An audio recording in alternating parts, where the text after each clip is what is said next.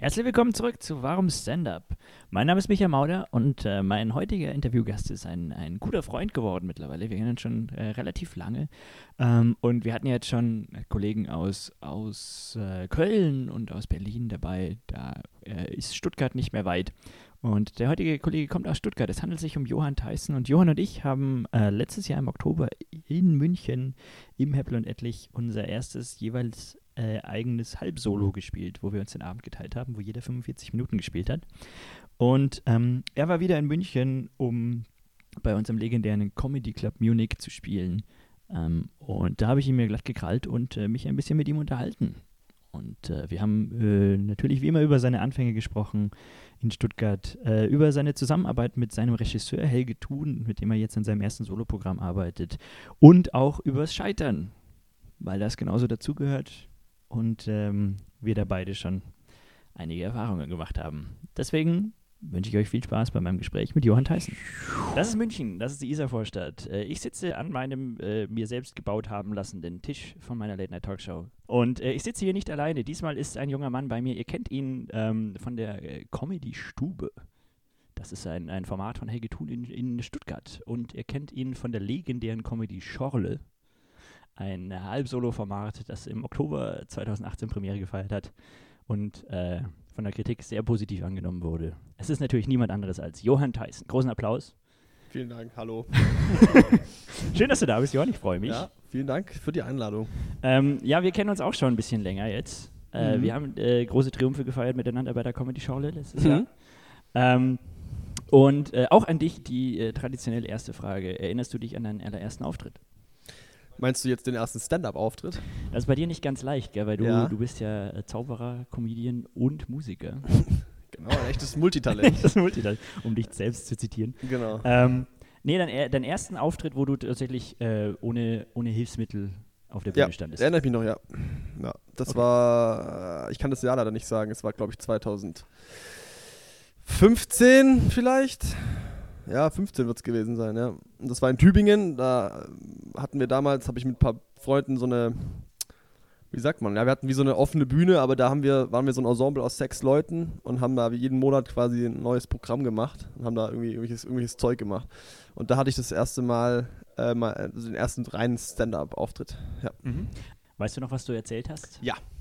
Das war tatsächlich ein guter Auftritt weil das Publikum ja auch wegen uns immer kam. Also die Leute kannten uns. Und das war halt so dieser klassische. Das Problem haben viele Comedians, die so ein Stammpublikum haben, sage ich mal am Anfang, die eigentlich mehr oder weniger alles lustig finden, was du machst, weil sie dich kennen und dich lustig finden und auch persönlich kennen und so. Und äh, ich habe damals erzählt von einem Ausflug mit meiner damaligen Freundin auf den Esslinger Mittelaltermarkt. Mhm. Ja, und da habe ich halt so Stories erzählt. Das war ganz, ganz. Wie lange hast du da gespielt? Also wie lange war das Set? Zehn Minuten. Okay. Ja. Also grundsolider erster Auftritt. Aber ja. ähm, du sagst, äh, du hast vorher so gefragt, ob äh, es dein erster Stand-up-Auftritt sein soll, weil du hattest mhm. vorher schon diverse andere Auftritte. Ja, also ich habe halt, früher wollte ich eigentlich immer Schauspieler werden. Ich habe immer so in der Theater AG halt gespielt und so, keine Ahnung. Und äh, wollte eigentlich immer Schauspieler werden. Und dann habe ich mich immer bei Schauspielschulen beworben. Und das hat aber nie so richtig geklappt. Also es war immer so halb erfolgreich, sodass ich nicht aufgehört habe, aber auch nirgendwo reingekommen bin. Das ist auch ziemlich schwierig. Da gibt es echt krasse Anforderungen. Egal, jedenfalls. Und da habe ich dann in, dem, in, der, in der Zeit aber auch mit der Zauberei angefangen, richtig. Also ich hatte früher schon mal mit Zauberei viel zu tun, aber dann aber nie so richtig. Und dann habe ich dann in dieser Zeit ähm, mir das Zaubern richtig beigebracht und bin dann, dann als, bin als Zauberkünstler aufgetreten. Äh, das lief auch echt gut dann, sehr schnell und Genau, und dann bin ich von der Zauberei zur Comedy gekommen. Und äh, wie, wie gut lief das mit der Zauberei? Warst du äh, als Show-Act oder als äh, bei Firmenfeiern? Bei so Feiern, ja, bei Geburtstagen und so. Mhm. Da, so, das war immer Mund-zu-Mund-Propaganda irgendwie bei, bei irgendwelchen 80. Geburtstagen oder keine Ahnung was, das waren keine großen Sachen, mhm. aber da kam halt gut Geld rein damals auch schon und da habe ich halt viel Erfahrung gesammelt. Machst du das heute noch, solche Events? Nee, also ich denke, ich werde das irgendwann vielleicht wieder machen. Aber ähm, als Zauberer trete ich gerade eigentlich gar nicht auf. Nee. Mhm. Du äh, konzentrierst dich jetzt auf die, auf die äh, Comedy, kann man so sagen. Ja, eine Mischung halt. Also mein, mein Programm wird halt eine Mischung sein aus, aus diesen Sachen, aber Com äh, Comedy ist schon hauptsächlich, ist mhm. schon das, der größte Teil. Ähm, was war dein erster Auftritt außerhalb von diesem, diesen sicheren, selbstgemachten Open-Stage-Rahmen mit den Freunden? Als Comedian jetzt? Ja.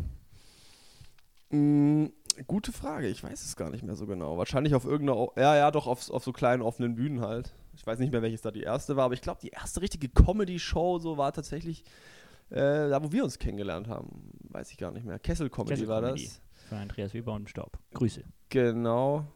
Ähm, kann sein, dass das die erste wirkliche Comedy-Show war, so richtig, wo ich aufgetreten Mhm. bin. Kann sein, weiß ich nicht mehr genau. Aber war das dann von Anfang an oder äh, schon da, wo du bei, der, bei deiner selbstgemachten offenen Bühne gespielt hast, so ein äh, sowas, wo du dann Blut geleckt hast, wo du dann Bock drauf hattest? Oder war das nur eine Sache mehr? Also, wenn du Zauberer schon warst äh, und dann mit Comedy angefangen hast, war das dann für dich gleich was, dass du gesagt hast, okay, da muss ich jetzt, muss ich jetzt weiter Comedy machen und da da möchte ich hin, das soll mein Ding werden? Mm, Ach so, das ist eine gute Frage. Also ich habe halt, ich habe halt immer so den, ich, ich bin halt jemand, ich lerne gerne neue Sachen und mache die so lange, bis ich sie kann. Und äh, beim Zaubern ist es tatsächlich so, irgendwann so gewesen, dass ich, es klingt jetzt ein bisschen blöd, aber ich konnte das dann, also die Sachen, die ich, die, die Nummern und die Tricks und die was weiß ich was, Sachen, die habe ich halt sehr oft gemacht und die konnte ich und die laufen dann auch mehr oder weniger immer gleich ab. Das ist halt, äh, die Kunststücke sind die gleichen und die Reaktionen sind auch mehr oder weniger die gleichen und ähm, bei Comedy ist es ja, wie jeder Comedian weiß, immer anders und sehr willkürlich, vermeintlich auch. Und da habe ich halt sofort, da ist es in mir angesprungen, dieses, gar nicht bewusst, aber dieses, ja, ich will das halt können, ich will das halt checken, wie das geht. Und ähm, dann hat man immer wieder so kleine Erfolge und denkt dann, jetzt habe ich's. Und dann hast du wieder 15 schlechte Auftritte und denkst, fuck, ich weiß nicht, wie es geht, ich will es aber unbedingt wissen. Und ja, und so bin ich dann da so rein, äh, wollte das unbedingt lernen. Und jetzt, Jahre später, ist es immer noch, also der Zustand ist ähnlich. Man hat natürlich viel mehr Erfahrung und weiß viel mehr, aber es ist immer noch so, dass, dass man an vielen Dingen noch viel lernen kann. Das ist ja gerade das Schöne dran, dass du dich äh, nie hundertprozentig darauf verlassen kannst, dass es, dass es gut gehen wird. Ja, genau. Du immer, immer neue Erfahrungen machst, seien es gute oder schlechte. Ja. Aber ähm, du arbeitest jetzt auch auf ein Soloprogramm hin, aber du hast auch gesagt, das soll äh, keine reines, kein reiner Stand-up sein, Nee, weil du Genau. auch, äh, auch Musiker bist. Wie ist denn Genau. da dein, dein Background eigentlich? Naja, ich bin einfach, ich, ich sehe mich nicht als Stand-Up-Comedian an sich, sondern ich sehe mich einfach als, keine Ahnung, als Kleinkünstler oder sowas oder was. Ja, als Unterhalter, was weiß ich.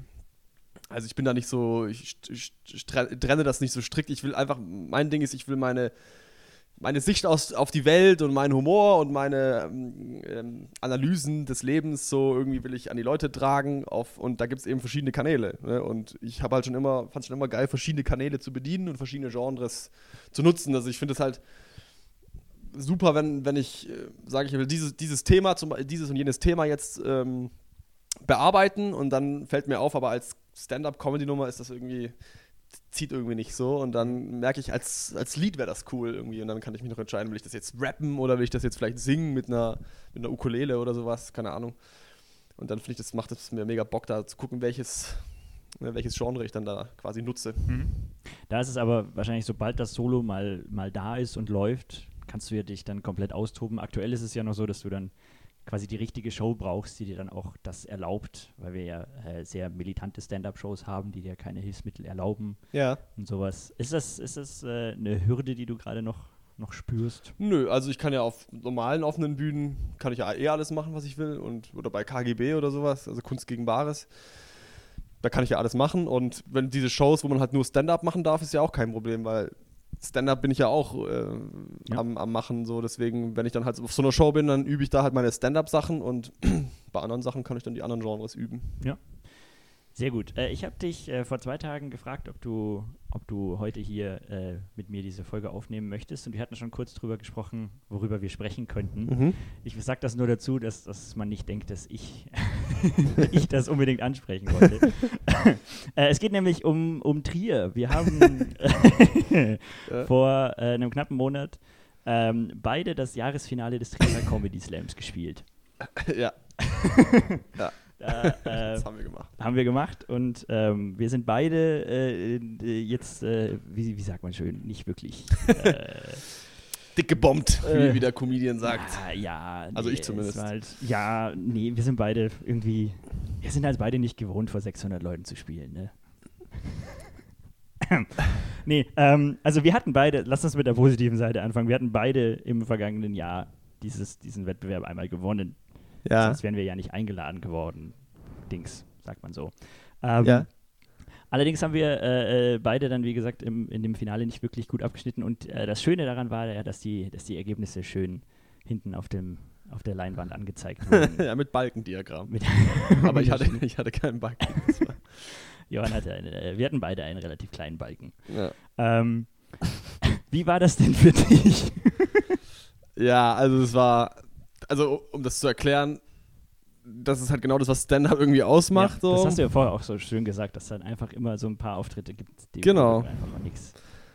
Und ja, es war ein großer Saal und so. Und ich, ich muss sagen, ich bin jetzt, es ist für mich jetzt nicht so mega neu, für so viele Leuten zu spielen. Jetzt so 600 ist schon eher selten, aber ich bin es eigentlich auch gewohnt, weil ich äh, schon immer durch meinen Regisseur, also durch Helge Thun eben, schon immer in so größeren Shows dabei war. Also ich war immer auch als relativ krasser Anfänger schon in größeren Shows, hab dann halt da versagt, statt vor wenigeren Leuten, aber ich war das, bin das schon länger gewohnt, sage ich mal, vor, vor großen Sälen zu spielen, aber ähm, das heißt, das war jetzt nicht der Hauptgrund irgendwie, nicht, dass die Leute das jetzt falsch verstehen, meine ich jetzt, deswegen sage ich das, ähm, sondern ja, es ist einfach, ähm, es gibt einfach Abende, da läuft das nicht, so und dann weiß man auch nicht so richtig warum oder keine Ahnung, aber in, in dem Fall in Trier eben war es, ja, es war ein Riesentheater, es war, ich war sehr nervös und wenn man halt gewonnen hat, dann war das schon cool, man hat also einerseits natürlich einen fetten Geldpreis bekommen, aber andererseits eben auch äh, diesen Slam zu gewinnen, ist schon auch Ja. was sehr Cooles so. Was, also da, vor allem, der ist ja auch wirklich schon, das war jetzt das 15. Jubiläum, Genau. da waren sie irgendwie alle schon mal und sowas. Das, Viele bekannte Comedians haben dort gewonnen und man denkt halt so, boah, da will ich auch dazugehören und so. Und äh, von was das jetzt genau abhängt, kann ich, könnte ich jetzt wahrscheinlich auch schon analysieren und so weiter, aber ist jetzt auch nicht so spannend für Leute, die das nicht kennen. Aber ja, es ist einfach so ein Auftritt, wo man dann irgendwie. Es läuft einfach nicht. Und Ja. dann war das eben da so, dass die Leute eben abgestimmt haben, wer ins Finale, also dann gibt es dann nochmal ein Finale, äh, kommt und ähm, es waren quasi zwei Gruppen mit vier Comedians und in der ersten Hälfte war ich dran und dann war ich einfach nicht gut so und ähm, und äh, die Leute konnten halt mit einer Stimme abstimmen und da waren halt drei andere Comedians, die einfach besser waren und dann haben die Leute natürlich für die abgestimmt Hm. und im Endeffekt wurde dann aber halt, also da war mir das schon klar, dass ich jetzt da nicht weiterkomme, war ein bisschen blöd, aber gut, kann man mit leben. Aber dann wurde das halt noch mit so einem riesigen Balkendiagramm eben, eben mit so einer PowerPoint da irgendwie an die Wand ge, gebeamt und Und dann ging dann halt so diese Balken bei jedem Namen so hoch und bei mir war einfach kein Balken so. Es war einfach leer so. Und das war halt so demütigend ohne Ende. Weißt du, du sitzt da halt und ja, fuck it so. Und dann ist das ewig da dran, war das da ewig an der Wand so. Das war fünf, sechs Minuten. Der ganze Abend war halt auch so völlig komisch, viel zu lang Mhm. und alles. Also alles war viel zu lang an dem Abend. Auch die Pausen und alles war viel zu lang und eben auch diese, dieses an, an die Wand beamen des Balkendiagramms. Und du sitzt dann da halt und siehst deinen Namen und einfach keiner hat für dich abgestimmt. Ja. Und das ist einfach, natürlich ist es hart so und es ist richtig beschissen und ich sag mal so, wenn das jetzt vor zwei Jahren passiert wäre, dann wäre ich, war- hätte ich mich wahrscheinlich, keine Ahnung, was ich gemacht hätte. Mhm. Ich hätte irgendwas kaputt gemacht oder so, vielleicht mich Ja. selber, keine Ahnung. Aber so, ich konnte das dann schon ganz gut wegstecken, so, Mhm. hab das auch als, ähm, auch mal wieder so als, äh, das erdet einen halt auch, ne? Ja. Man, man merkt so, okay, es kann immer passieren, es kann immer passieren, weil davor in dem halben Jahr hatte ich eigentlich ziemlich viel, sehr viele Erfolge, sage ich mal, und es war echt cool alles und ich war fast schon so weit, dass ich dachte, okay, ich kann es jetzt, so. Mhm. und ich hätte damit nicht gerechnet, dass das dann so schlecht wird. Dann, Aber ja. wie gesagt, das ist auch einfach das Schöne, äh, dass du dich nie auf irgendwas verlassen kannst. Ja. Also für mich war sehr, war sehr ähnlich, kann man ja auch sagen, weil ich, hab, ich konnte meinen Auftritt so überhaupt nicht einschätzen. Mhm. Es war äh, keine Ekstase bei meinen Gags, aber das Publikum war unfassbar aufmerksam. Du hast 600 Leute, die totenstill sind. Vor, also das war so mein Eindruck. Und die haben mir alle wirklich sehr, sehr gut zugehört. Aber halt dann so, wenn die Gags dann da waren, dann war das jetzt nicht so eine geile Reaktion. Aber der Schlussapplaus war halt dann schon, schon gut. Ja. Und das, das, das klingt, klingt Also halt auch geil. Wesentlich mehr als bei mir. naja, gut, aber deswegen war ich halt dann auch so, und wie du sagst, es waren, waren viel zu lange Pausen. Ich war auch, war der Letzte in dieser Vorrunde und es wurde ja gelost. Das heißt, ich hatte den ganzen Abend so dieses Gefühl, ich muss irgendwann in den nächsten fünf Minuten Ja. mal auf die Bühne. Und dann hat es doch noch zwei Stunden gedauert. Und dadurch, dass ich das so gar nicht einschätzen konnte, war das halt für mich dann auch so, als ich das gesehen habe. Und ich hatte auch, also ich glaube, ich hatte dann irgendwie 6% und die anderen drei hatten alle 30. Äh, war das dann halt genauso, genauso diese Erfahrung. Aber das, das gehört halt auch dazu. Ich meine, ähm, Ja. äh, das ist halt auch sowas, weil wir sind jetzt beide schon zwei, drei Jahre, also ich zwei, drei Jahre, du bist noch mal zwei, drei Jahre länger. Oder wie, wie lange würdest du sagen von dir, dass du jetzt als Comedian unterwegs Als bist? Stand-Up-Comedian? Ja. Ja, drei, vier Jahre oder so. Mhm. Und das ist halt auch so, so ein Level, wo man sich halt denkt, ja, jetzt hast du doch alles mal erlebt, jetzt Ja. musst du doch auch mal mit allen Situationen umgehen können. Ja. Aber irgendwie, Ja, es ist halt, es ist, es hat was sehr Psychologisches auch und so. Es ist halt, man lernt nicht nur das, das Handwerk des Comedians, sondern man lernt halt auch tatsächlich krass dieses Niederlagen einstecken und dieses viele Versagen auch. Also Mhm. man fühlt sich halt, ja, es kratzt am Selbstwert, es ist, äh, es ist einfach unangenehm. Wenn du halt als Comedian auf die Bühne gehst und nicht witzig bist, dann bist du halt niemand mehr. Wer bist du dann? Dann Ja. bist du ein Hampelmann, der nicht witzig ist. Das ist einfach, ja, es ist Hardcore, aber wir setzen uns aus irgendeinem Grunde da dem ständig aus. Ja, es ist ja auch wie eine, wie eine Sucht. Du hast ja auch sämtliche Suchtsymptome Es immer ist wie wieder eine Sucht, ja. dabei, weil du einfach äh, dann Ja, ich sag eher, es ist, es ist eher so wie so eine abusive relationship, weißt du? Ja. Es ist so, ähm, er schlägt mich zwar, aber er ist auch ganz nett manchmal. So, weißt du, ich, ich gehe schon wieder zu ihm zurück, aber er verprügelt mich halt ab und zu. Und so ist es da auch. So, ab und zu kriegst du halt aufs Maul und dann bist du halt echt am Arsch so und dann Ja. einen Tag später geht's aber auch wieder. Aber äh, kennst du das auch, wenn du irgendwie so, so einfach vor älterem Publikum spielst, Mhm. die einfach nicht verstehen, was du mit ihnen vorhast? Ja, also wie gerade schon gesagt, ich, ich habe schon immer auch vor älterem Publikum gespielt, weil ich eben durch mein, meine, äh, durch meinen Regisseur und so eben da immer auch in den Shows war, wo eben ältere Leute sind. Also äh, mit älter meine ich so, sag ich mal, 40 plus. Und ähm, klar habe ich das oft erlebt, natürlich. Also, wie gesagt, ich bin es zwar gewohnt, aber ich äh, habe es oft erlebt, natürlich, dass man, wenn man jung ist und so. Aber bei mir ist halt auch so, meine Themen und meine Inhalte sind halt nicht so krass jung immer. Also ich rede wenig über Instagram oder über Tinder oder über auch über unter der Gürtellinie Zeug. Wenig so von ich rede von Zirkussen und von von Tollpatschigkeiten und keine Ahnung was und das, da können meistens also auch die Älteren viel was mit anfangen so. Hm, Okay, ne, weil bei mir ist es, also was ich jetzt so die letzten Monate geschrieben habe, ist doch eher so auf, auf studentisches Publikum ausgelegt, Mhm. habe ich festgestellt. Deswegen habe ich gestern, weil ich wusste, dass es eher älteres Publikum ist, äh, auch ein bisschen Bammel gehabt und äh, der Bammel hat sich bestätigt, Ja. kann man so sagen. Äh, und das ist halt so die Situation, dass du dann da sitzt oder, oder da stehst und die Leute äh, kommen danach zu dir und geben dir Tipps. Ja, ja. Weißt du, so irgend so ein Rentner äh, aus Bad Reichenhall, lauter Der- sprechen, lauter sprechen. genau, Sie müssen lauter und deutlicher sprechen, sonst versteht man sie nicht. dieser übliche Bad Reichenhaller Dialekt. ja, genau. ähm, aber äh, ja, das ist aber, aber genau das, dass du dann. Da gibt es viele Leute, also ich merke das bei, bei unseren Open Mics, die wir jetzt in München haben, viele Leute, die sich dann von so einer Niederlage so schnell abschrecken lassen, dass du sie dann einfach nicht mehr siehst. Klar, Aber der ist dann halt auch nicht dafür gemacht. so Dann- ist es. Naja, aber du bist, äh, du bist dafür gemacht, würde ich sagen. Ja, offensichtlich. Also ich auch, also ich bleib dran, ja. Ähm, du hast jetzt auch ähm, einen äh, Premierentermin für dein Soloprogramm Ja. im März 2020. Am 25. März 2020 im Renitenztheater Stuttgart. Sind Tickets schon verfügbar? Äh, ab, ab, tatsächlich ab äh, jetzt bald. Jetzt die Woche, glaube ich, oder nächste. Oh, ja, schon. sehr ja. gut. Einmal beim Renitenztheater gucken. Und ähm, wie weit bist du mit dem Schreiben? Äh, sehr weit, also ich, ich meine, das Programm steht so, vom, also ne, so der Aufbau, welche Nummern, wo, wann ungefähr kommen. Ähm, da ich ja nicht nur Stand-up habe, ist natürlich, ich habe auch Zaubernummern drin, ich habe Musiknummern drin. Die Musiknummern sind noch nicht, zwei sind fertig von vier ungefähr. Äh, Stand-up ist auch, sage ich mal, die, die, die Texte und so sind grundsätzlich fertig, aber die müssen halt alle noch rund gespielt werden. So, Mhm. das mache ich jetzt ja gerade, deswegen bin ich auch hier in München unter anderem, um das eben zu machen. Und ähm, also ich bin schon echt weit, muss ich sagen. Ich bin auch dann lieber zu früh fertig als zu spät. Aber du ähm, arbeitest dann quasi so mit Bausteinen, weil du ja eh Ja. mit Musiknummern und sowas, also das heißt, deine Stand-Up-Nummern sind auch einzelne Ja, ja. Bausteine in diesem ganzen genau. Das Konstrukt. sind immer so fünf oder zehn Minuten Blöcke. Okay, aber ähm, äh, schaust du, dass du die irgendwie ver verweben kannst oder sind das so Ja. getrennte Nummern? Ja, schon. Ich, ich, also genau, also erstmal, also wir gehen da so vor, dass, dass, dass man halt erstmal guckt, was nimmt man überhaupt rein oder was habe ich schon. Ich nehme natürlich die Sachen, die ich auch schon lange spiele, die halt gut sind, klar, warum nicht? Und, ähm, und dann guckt man später einfach, wie man das verbinden kann. Und das gibt, da ergibt sich ja immer was. Also das kann man immer. Und wenn nicht, dann kann man ist auch nicht schlimm, wenn man, wenn es mal keine Verbindung gibt, dann macht man einfach nächstes Thema oder so. Mhm. Problem. Ja, das, ist- das ist ja auch jedem, jedem sein eigener Stil. Es gibt ja auch Leute, die dann eine Minute über, über jedes Thema reden und dann Ja. einen harten Schnitt drin haben. Ähm, du sagst immer, du sprichst, sprichst von, von wir und von deinem Regisseur Helge Thun. Ja. Ähm, wie ist da die Zusammenarbeit? Vor allem äh, nicht nur in Bezug auf dein Soloprogramm, aber, aber auch, also wenn du sagst, er ist dein Regisseur, wie kann man sich da die Zusammenarbeit vorstellen? Ja, er ist halt sowas, ja, wie so, wie so ein Mentor. Das klingt immer so blöd, weil er will, er ist gar nicht so ein Typ und er will das auch gar nicht, dass man das so beschreibt, weil er ist einfach ein super, mega geiler Künstler. Ich, ich, ich feiere den einfach extrem, weil er einfach genau das macht, was ich eigentlich auch machen will. Er ist vielseitig, er macht.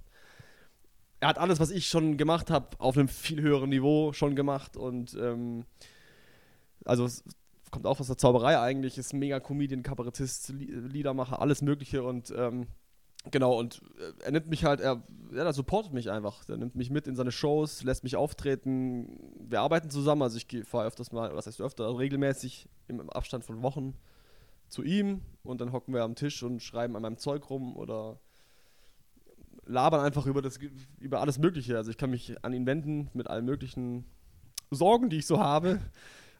Und er gibt mir Tipps und er ist einfach, ja, er unterstützt mich einfach ohne diesen Anspruch zu haben, irgendwie, dass, dass er irgendwie der geile Typ ist, weil er ist halt einfach nicht so. Er ist einfach, mhm. er ist einfach ein super, er ist ein super Typ, aber er lässt es nicht raushängen und ähm, deswegen ist es die optimale Zusammenarbeit.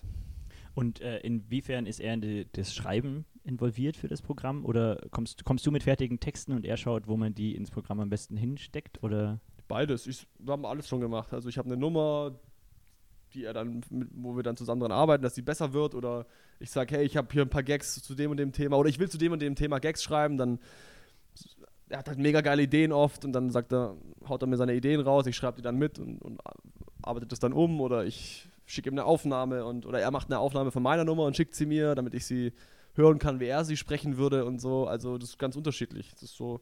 Aber er hat halt auf jeden Fall viele geile Ideen und ähm, hat, hat einfach mega, also seit, weiß nicht wie lange, 30 Jahre oder was, Bühnenerfahrung und hat einfach, der kann das einfach, das Handwerk. Mhm.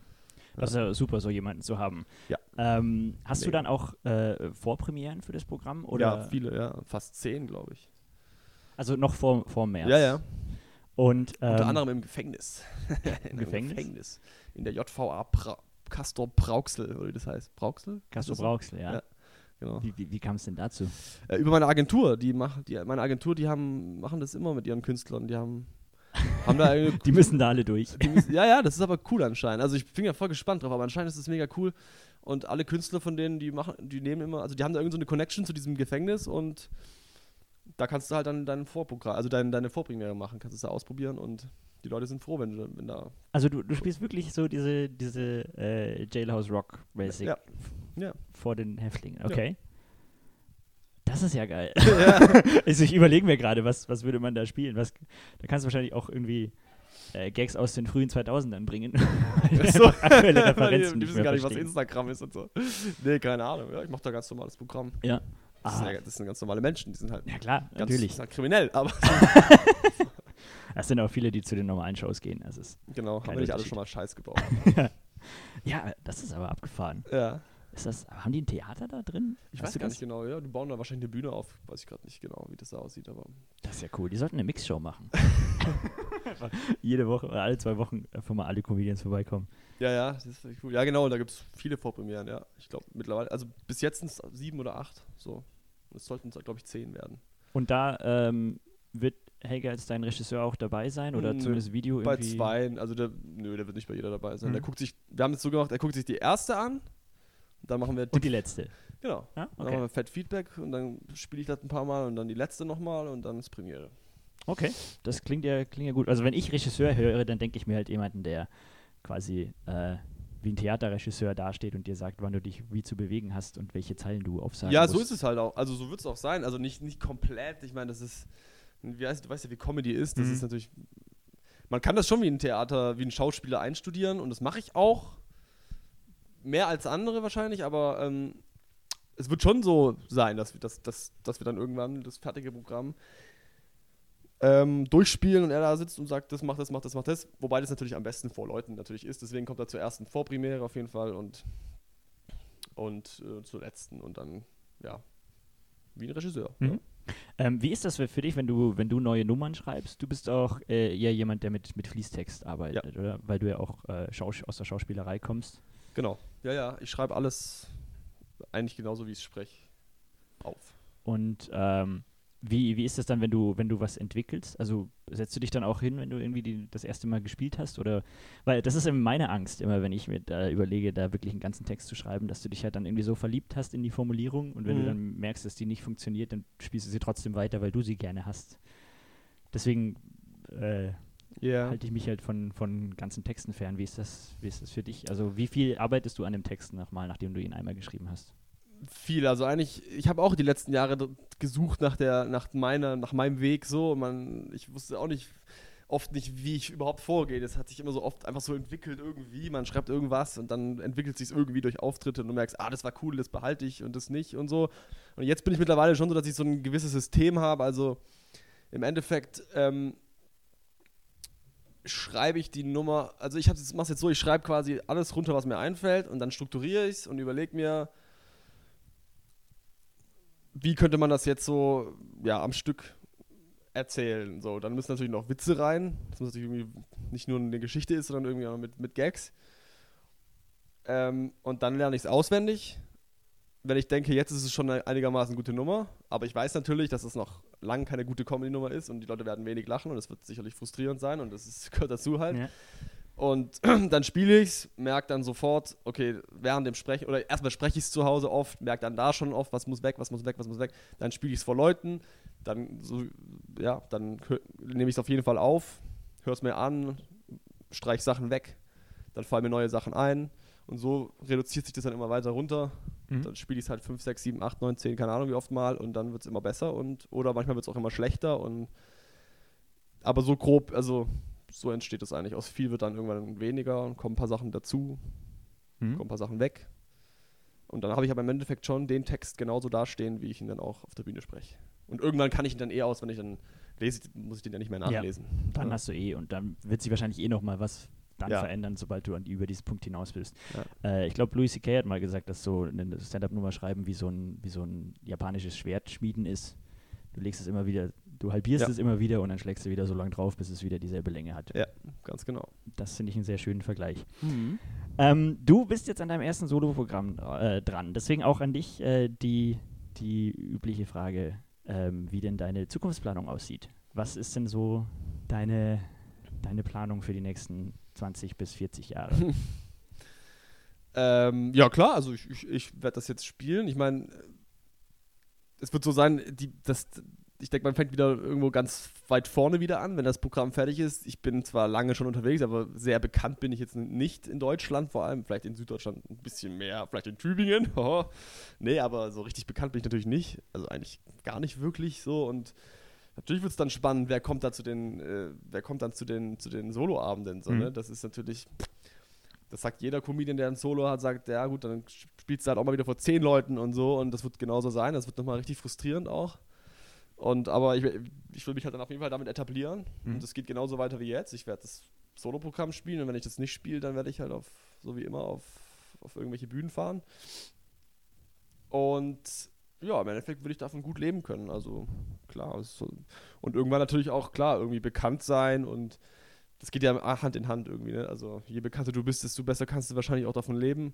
Musst du nicht. Man kann auch ohne mega bekannt sein sehr gut davon leben. Aber ähm, beides wäre natürlich schon schön. Ja.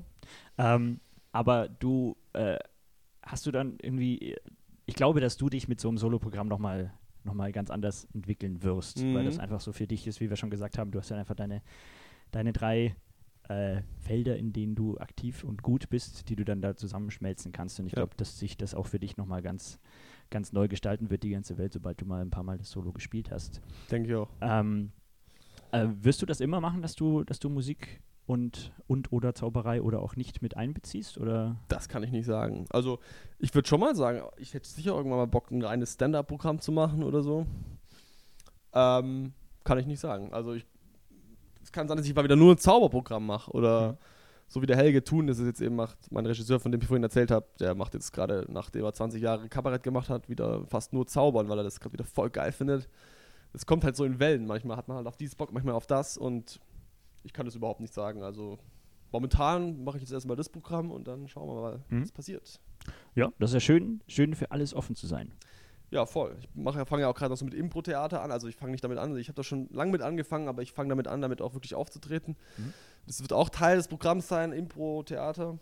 Und da ist, glaube ich, auch noch eine kleine Zukunft für mich, weil das schon auch mein Ding ist, glaube Ja. ich. Ja.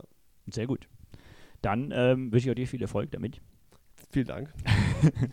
Und äh, danke, dass du hier dabei warst. Ja, vielen Dank. Und äh, wir sehen uns eh viel zu oft. Das ist richtig. danke ja, dir. Jan. vielen Dank. Danke. Ciao, ciao. Ihr findet Johann Theissen auf sämtlichen Social Media Plattformen. Sein Soloprogramm hat äh, im März 2020 Premiere im Renitenztheater in Stuttgart. Und wir hören uns bald wieder, ähm, dann mit einem anderen alten Freund von mir. Ähm, und bis dahin, ähm, seid lieb zueinander.